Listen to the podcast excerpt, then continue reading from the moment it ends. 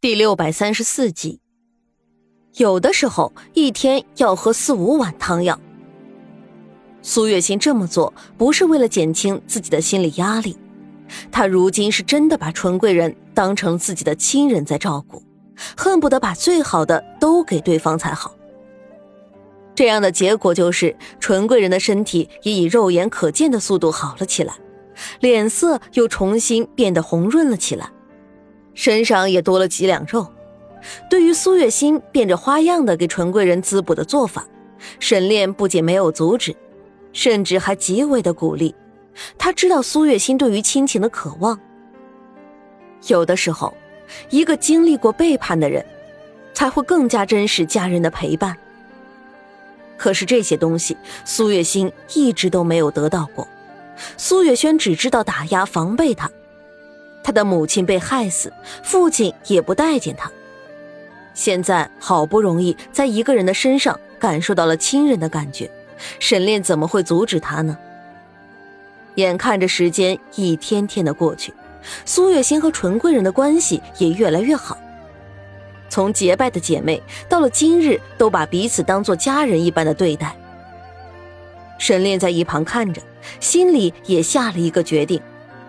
如今他们夫妻两个双宿双飞，儿女双全，总不能看着纯贵人一个人孤苦伶仃的。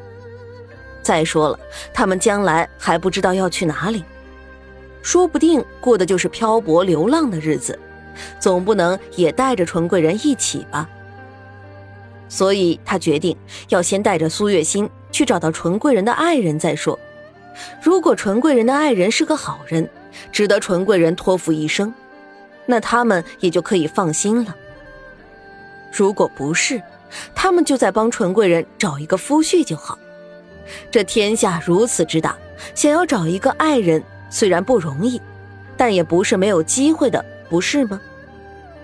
为了纯贵人的幸福，他们都可以接受。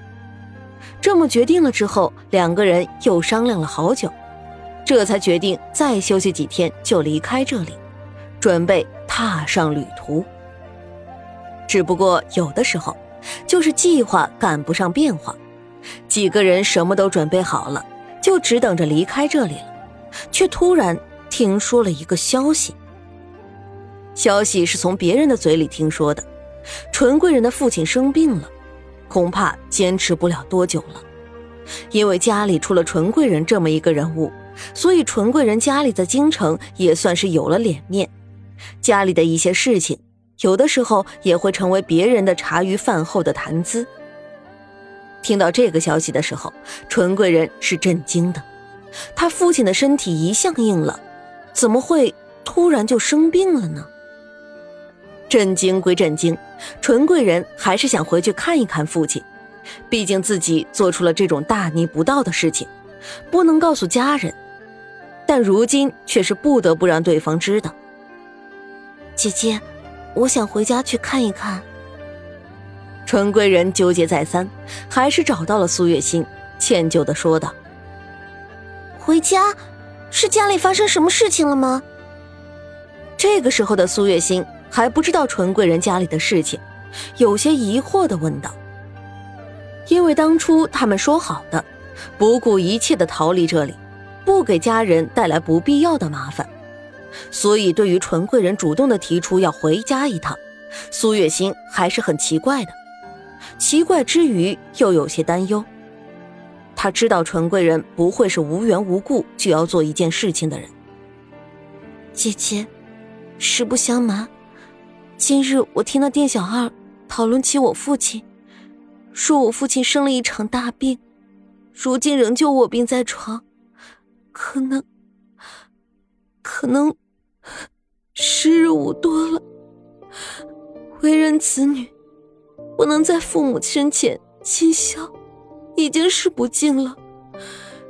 如今父亲出了这样的事情，我无论如何都一定要回去一趟的。纯贵人说着，不由自主的就流下了两行清泪。妹妹，你不必如此忧心，你想回去就回去好了。我们一起也好有个照应。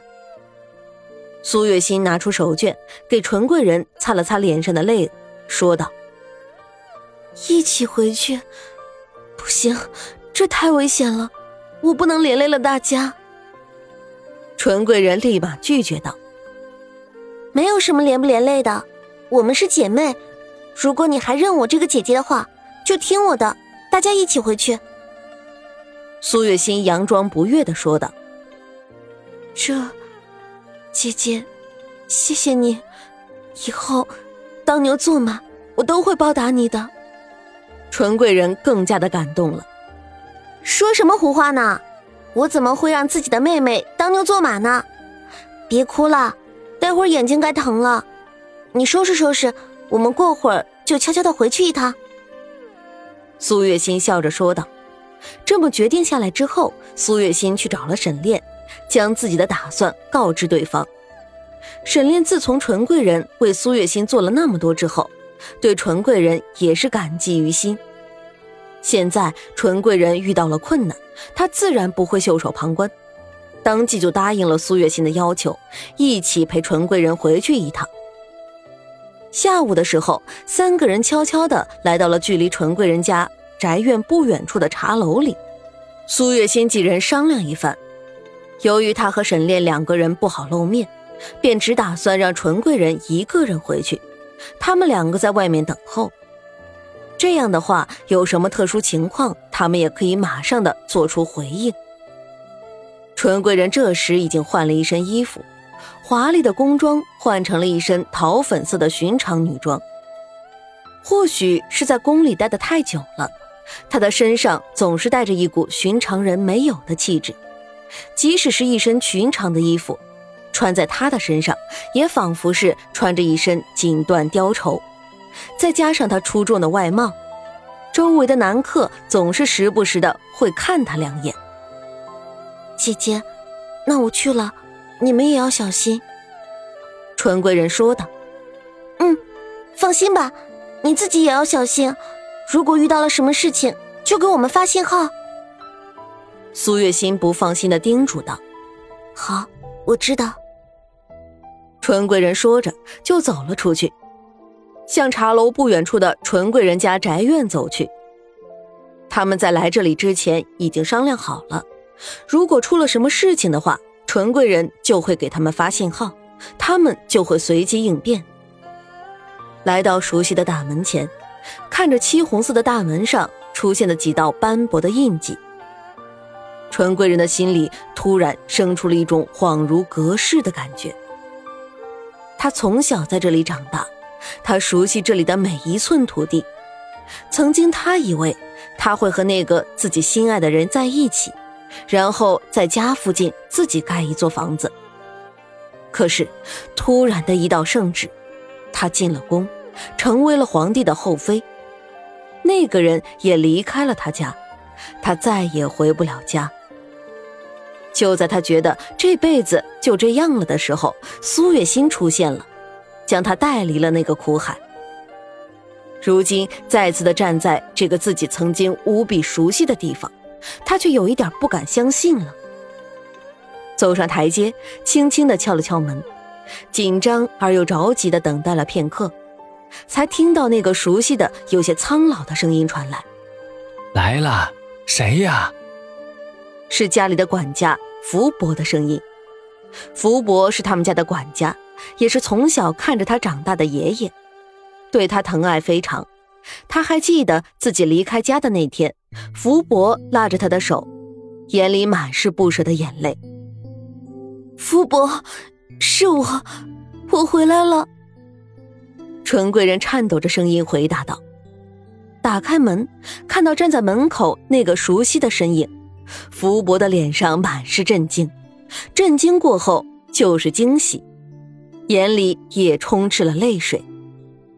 小姐，小姐，真的是小姐。”福伯不敢置信的拉着他的手说道：“嗯，是我，是我，我回来了。”福伯，我们先进去吧，在这里让人看到了不好。